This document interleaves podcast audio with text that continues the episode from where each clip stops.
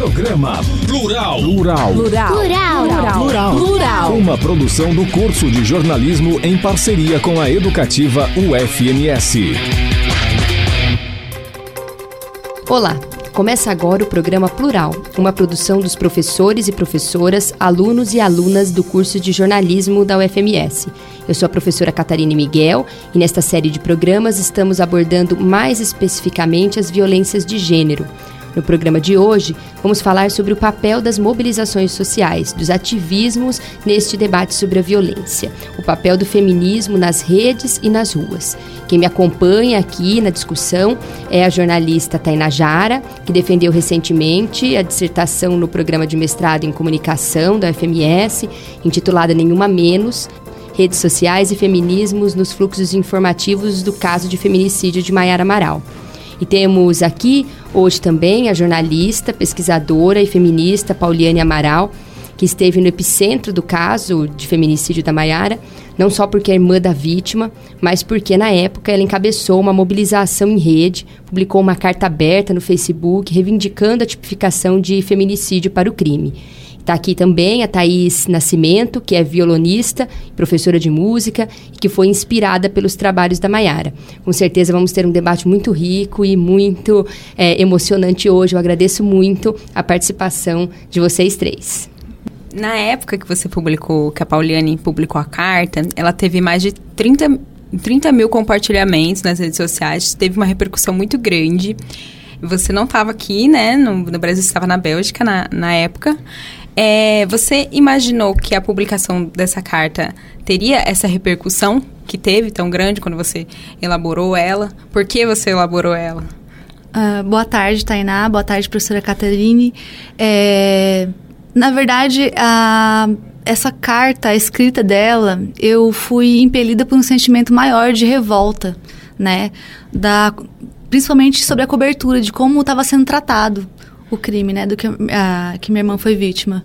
Então, um latrocínio, né, uma questão da, da imagem dela, como eles trabalhando, tentando é, construir uma imagem de uma mulher promíscua e, e tudo isso que minha irmã não era. Né? Então, na verdade, eu fui impelida pela revolta nesse primeiro momento. E não, eu não imaginava que fosse ter um alcance tão grande assim.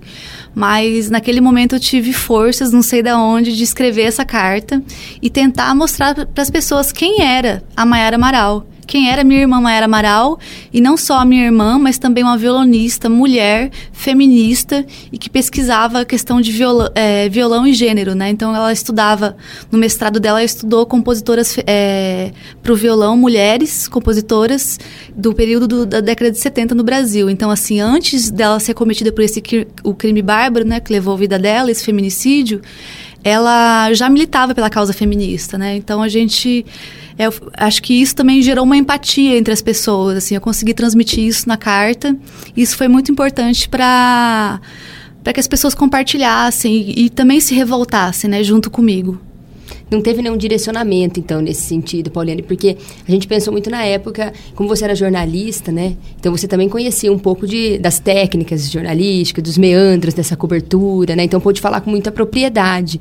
E isso, é, a própria dissertação da Tainá, ela é, alcança que você, com essa carta, você conseguiu mudar, de certa forma, a cobertura jornalística que até então não enxergava esse crime como feminicídio. Então você abre os olhos da imprensa, não só a imprensa local, como a imprensa nacional, né? Sim, e foi muito importante também, é, eu tenho que frisar, a participação e o apoio da imprensa internacional, né?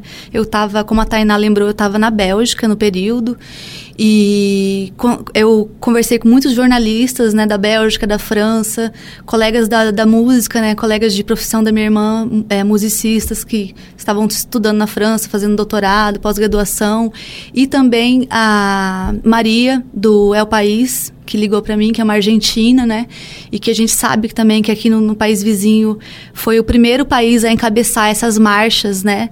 É, pedindo o, o, fim do feminicídio, o fim da violência contra a mulher. Então, a, assim, as argentinas elas estão é, consciência de, de ir para rua, de protestar, de pedir o fim desse tipo de violência, elas estão assim um passo à frente da gente. A gente acho que agora está alcançando, está tá grita, gritando mais, assim, tá indo mais para rua, que é muito importante também, porque tem o ativismo de rede social, né?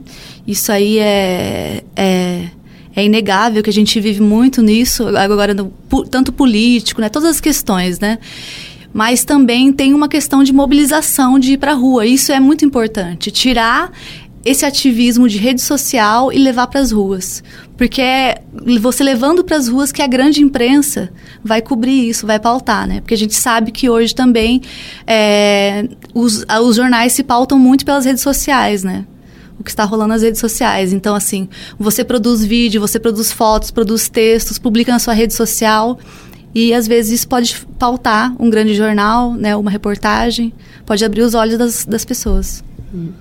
É, então, a, a, carta, quando é, você publicou ela, ela gerou uma comoção, assim, aí começaram, as meninas começaram a organizar os eventos pelo Facebook, as, as mobilizações pelo Facebook, aconteceu em várias capitais, né? Meses antes, dois meses antes, tinha acontecido a greve internacional de mulheres, que aconteceu em mais de 50 países, registraram eventos, mobilizações, né? E a frase nenhum na menos, né? Foi estampada em diversos cartazes dessas manifestações, né? Em referência aos altos índices de feminicídio na América Latina. Essas palavras, elas também foram encontradas, né, traduzidas nas manifestações relativas ao feminicídio da, da Maiara, né? Você, antes disso, você já acompanhava essas mobilizações? É, você já tinha participado antes disso? Qual que era a sua relação com, com, com essas mobilizações, tanto nas redes sociais como nas ruas? Sim, sim, eu, eu acompanhava, né? Tem a, na Argentina a gente tem a Nina del Panuelo Verde, que é um símbolo, né, da luta feminista. E, e assim, sempre é, conversando com colegas, mulheres, geralmente jornalistas, né? Porque eu venho dessa área, mas também da atual área do qual, do qual faço parte agora, que é da área de letras. Então, sempre discutindo isso também, o papel da mulher, essa questão da do, da falta de valor que se dá à morte de uma mulher, né? À vida de uma mulher. Né? Uhum. Né? Que se pode tirar. E porque o, o, que me revoltou muito antes do. que me revoltava muito antes do crime é, de feminicídio, né? Que, que, da Maiara, da minha irmã, foi o fato da própria Maria da Penha, né? O, o ex-marido dela, que tentou matar ela diversas vezes, deixou ela paraplégica, ele cumpriu pena de sete anos, se eu não me engano, assim. Ele foi condenado a nove ou cumpriu cinco. Então, sabe, é, é, muito frustrante saber disso, que uma vida de uma mulher pode valer tão pouco, né, para o nosso sistema judiciário. E não só isso, para a própria sociedade mesmo. Então, acho que é mudar isso. Sim, sempre acompanhei. Sempre acompanhei. E você, Thaís, nessa época, quando estava tendo essas mobilizações, você chegou a acompanhar a cobertura do caso da Maiara? Nessa época, você já pensava em estudar esse tema? É, na música? Boa tarde. Uh, agradeço o convite de estar aqui. Um, eu acompanhei né, todo o acontecimento de Porto Alegre, eu sou de lá, estava lá também, no Rio Grande do Sul. E antes da.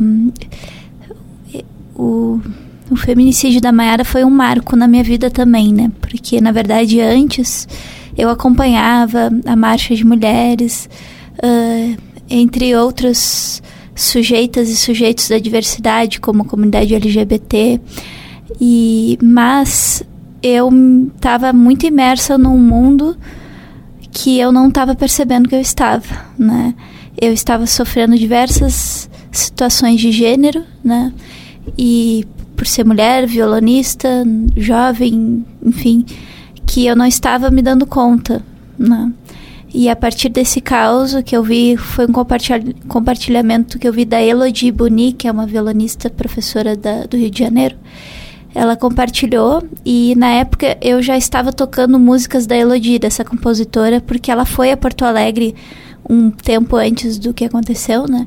Então foi a referência dela ter ido lá que eu comecei a tocar as músicas da Elodie e aí eu comecei a ter um olhar assim para as violonistas. Mas esse caos aí me marcou, eu, eu, fiquei bastante revoltada também. É, eu não conhecia a Maiara nem por redes sociais, e mas me marcou por ser violonista, mulher, jovem, professora. E quando eu cliquei e fui atrás para saber o que, quem era ela, né?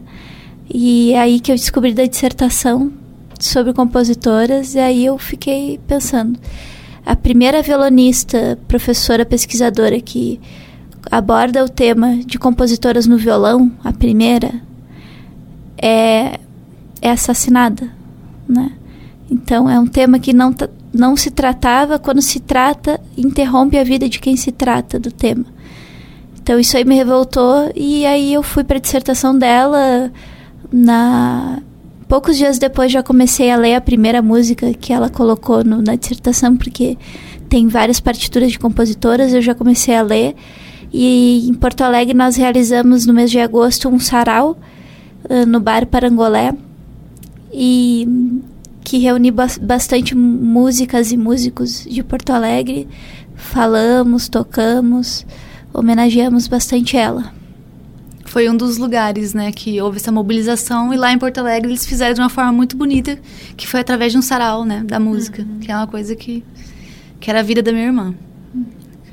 É, eu queria até que vocês comentassem como vocês veem essas mobilizações, né, se elas contribuem é, com essa, a luta contra a violência de gênero, né, como que na época você estava nesse epicentro e viu que, de certa forma, mudou a cobertura midiática. Logo, quando muda a cobertura midiática, também muda o agendamento na sociedade, a gente sabe disso.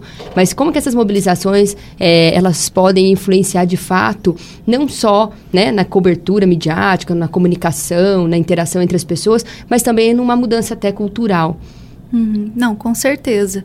Porque a partir do momento que, que esse ativismo ele sai da rede social, ele vai para as ruas, ele ganha uma outra dimensão, né? Então, a cobertura da mídia vai ser feita de uma forma diferente. E agora, a gente sabe que a gente está vivendo num momento político muito delicado, em que as pautas, principalmente né, do governo federal, é, nas questões de combate à violência de gênero, né?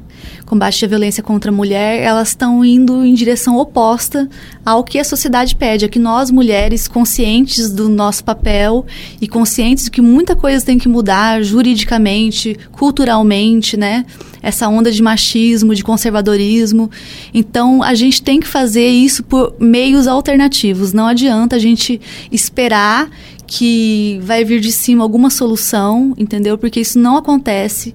Então a gente tem que mexer na base. E a base é isso, é ir para as ruas, é mobilizar. Mesmo as políticas públicas que a gente consegue implantar, elas sempre são fruto de luta, né? É, o feminismo é a ideia radical de que as mulheres são gente, né? Essa frase ela foi dita pela escritora e feminista Mary Shear em 1986, né? Essa frase também apareceu estampada nas redes sociais e nos cartazes, né, para definir o que é feminismo de uma forma simples, para poder dizer isso de uma for forma fácil de assimilar, mas essa é apenas uma das, das inúmeras definições sobre feminismo, né? Para vocês, assim, é, o que é o feminismo, né? Vocês sempre se reconheceram como feminista? Quando que deu esse start, assim? Aí é até legal vocês? de vocês também falarem qual o papel das redes sociais nisso, né? Uhum. Até a Thaís comentou que ela é, conseguiu se reconhecer um pouco mais, né? Como no, no, centro dessas opressões, depois da morte da Maiara. Então, as redes sociais, é, a gente vê que elas popularizam muito essa questão, né? A ponto das pessoas conseguirem se reconhecer como feministas, porque vem que não é uma ideia radical, é uma ideia, na verdade, humanitária, né? Sim. Então, assim, se as redes sociais influenciaram é, nessa formação feminista de vocês. Uhum. Assim como as redes sociais influenciam o contrário, né? Influenciam uma distorção uhum. do que, que é o feminismo, ou e ou os feminismos, sempre no plural, né? Uhum. Então, é distorce, coloca como um movimento ruim, né? E por muito tempo é, me perguntavam se eu era feminista, porque pelas minhas ações eu sempre fui muito atrás de tudo que eu queria profissionalmente, né? E já me interessava assim pela questão das mulheres na música, mas ainda não estava entendendo a dimensão disso. Então, quando me perguntava se era feminista, isso antes do acontecimento da Maiara, né? Eu não sabia às vezes responder se sim, se não, se eu não, sabe? E depois do caos, com certeza, né?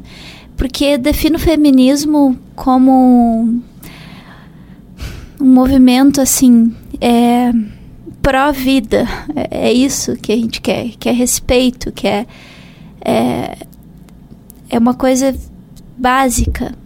Né? É, é para mim, ser feminista é como ser gente. Eu não, eu não vejo mais diferença entre ser uma ser humana e ser uma feminista, porque, na verdade, a igualdade e a não violência é bom para todas e todos, todes, qualquer ser, né? Então, é, eu não quero ficar falando assim, de conceitualização, uhum. porque várias autoras, autores falam de conceitos de feminismos, né? Acho que não é o caso. Mas para mim é, é equidade com a vida humana. Eu acho que é, é por aí mesmo. E assim, a questão das redes sociais é, mesmo antes das redes sociais, eu era uma feminista sem saber que eu era uma feminista, né? Uma feminista por acaso. Mas é por, assim, feminismo, eu, eu falo que eu era uma feminista sem saber por causa disso. Lutava pra, por igualdade de gênero, por ter direito ao mesmo espaço que um homem tem é, profissionalmente, socialmente, né? Por poder ter direito a tudo isso também, né? E e não ficar restrita ao lar ali, ou, ou, ter os sonhos restritos, né, a ser uma mãe de família, né. E quando as redes so eh, sociais assim emergiram, né, principalmente o Facebook, a gente, o que aconteceu comigo foi que eu encontrei várias pessoas que pensavam da mesma forma que eu. Então foi muito bom assim é, ter essa essa rede essa rede digital, né, essa rede virtual de, de pessoas que pensam da mesma forma. E também, é claro, é isso, tem pessoas que pensam também de uma forma diferente, mas ali também às vezes acontece debates, né? Geralmente debates em redes sociais, como há uma questão da distância, da questão do anônimo, né? Às vezes cai numa agressão gratuita mas tem algumas vezes com algumas pessoas que pensam diferente de você, você consegue até argumentar e, e mostrar que não, não é, bem, não é bem isso, não é bem aquilo, né? Até tem algumas pessoas que, alguns, é, alguns caras, né, machistas, assim, que em redes sociais, sempre quando tem algum post feminista, né? No, no, meu perfil mesmo, no meu perfil não, porque ele é, é, privado agora, ele é público, não é mais. Mas assim, eu vejo no de amigas e falo assim, ah, essas feministas todas é, com sovaco cabeludo, é, com bigode. Então, assim, aquela, né, todo um, um, preconceito do que é ser feminista e não tem nada a ver, sabe? Não... Isso não é. É isso, é, é lutar pela vida, é lutar pelo mesmo espaço, entendeu? Eu acho que o feminismo é isso. E é como a. Só mulher sabe o que é ser mulher, né? Como a Simone de Beauvoir já disse, né? A gente não nasce mulher. A gente se torna, né? As nossas experiências fazem né, que a gente saiba o que é ser mulher, porque, infelizmente, os preconceitos, a violência que a gente sofre, é só a gente mesmo que sabe. Aí, eh, não sei se você é, consegue ver que as redes sociais te ajudaram um pouco. Não, não, não digo na superação, que eu acho que esse caso você não vai conseguir superar, né? Uhum. Mas eu não sei, um pouco no, no acolhimento, né? No quando, né? Na ocasião do feminicídio da sua irmã. Sim, sem dúvida, sem dúvidas. Assim, eu, eu tive muitas. Teve os compartilhamentos, que foi muito importante para dar projeção para aquilo que eu estava dizendo, né? Para aquela para aquela carta que eu tentava mostrar um pouco de quem era minha irmã e pedir que o caso fosse tipificado como feminicídio, não como latrocínio, né? E, e a outra parte disso foram as mensagens que eu recebi, né, de pessoas anônimas e falar e, e várias pessoas assim, de várias idades e falando que já sofreram abusos, que teve uma senhora de uns 80 anos, eu até me emociono, a dona Ai, eu esqueci o nome dela, uma senhora negra, com mais de 80 anos, professora aposentada, e ela contou do caso da irmã dela, que foi assassinada e nunca foi tratado como feminicídio. Isso nos anos 70, 80, né? E aí você fala, nossa, a gente está tanto tempo sendo morta. Uhum. Sabe, quando isso vai parar? Mas ao mesmo tempo é isso, é uma rede de acolhimento, é, me senti muito acolhida. E eu lembro de uma coisa que o meu parceiro, na época era meu namorado, agora é meu marido, ele me falou: namorado você pode trocar. você pode estar comigo hoje, amanhã, pode estar com outra pessoa, mas é essas mulheres que estão te abraçando agora dessa forma virtual. Isso você nunca vai perder. Então é isso. Com certeza. Bom, a gente chega ao fim, né, de mais um programa plural, que é o um programa produzido pelos professores, professoras, alunos e alunas do curso de jornalismo. Eu quero agradecer imensamente a presença de todas vocês aqui. Com certeza é uma conversa muito rica. Né, que vai contribuir para a gente pensar um pouco né, sobre essa violência de gênero e como as redes sociais podem contribuir ou mesmo é, negligenciar isso. É, agora a gente vai encerrar de uma maneira especial, né? A Thaís vai. Ela é, ela é violonista, como a Mayara, né? E ela vai falar pra gente a respeito do projeto que ela, da pesquisa que ela tá fazendo, compositoras é, mulheres, né, para violão, e vai tocar uma canção pra gente. Fala um pouco desse projeto pra gente, Thaís. Eu estou gravando meu. Está em processo de finalização de gravação do meu disco solo de violão, chamado Expressivas que é o repertório de compositoras, algumas delas pesquisadas pela Maiara, outras por mim, outras, uma delas que eu vou mostrar um pedaço aqui, é a Chiquinha Gonzaga. Eu realizei arranjos próprios meus para poder tocá-la no violão. E esse disco eu comecei a gravar esse ano porque eu achei urgente ter um material assim. E e ele é em homenagem a Maiara, inspirado, assim como todo o meu trabalho. E eu comecei a gravar o disco com meus próprios recursos, né? Meus, com meu humilde salário de professora de música, eu comecei a gravar. E aí chegou um momento que eu necessitei, né, de, de recurso para poder lançar e imprimir o disco. Então, portanto, estou em campanha de financiamento coletivo pelo Catarse, que é catarse com S, né? Ponto me barra disco expressivas. A campanha vai até janeiro. E na campanha, quem puder compartilhar ou ajudar com qualquer valor, tem recompensas, inclusive o próprio disco é uma recompensa, entre outras. Né? Então, é, é uma ação que a gente pode fazer também é, é esse disco e quem sabe quem puder compartilhar e contribuir, com certeza vai, na minha visão, vai estar tá ajudando a uh, e a ir contra a violência contra a mulher, né? Porque se a gente tem mais representatividade de mulheres em todos os espaços, a gente diminui com certeza a violência.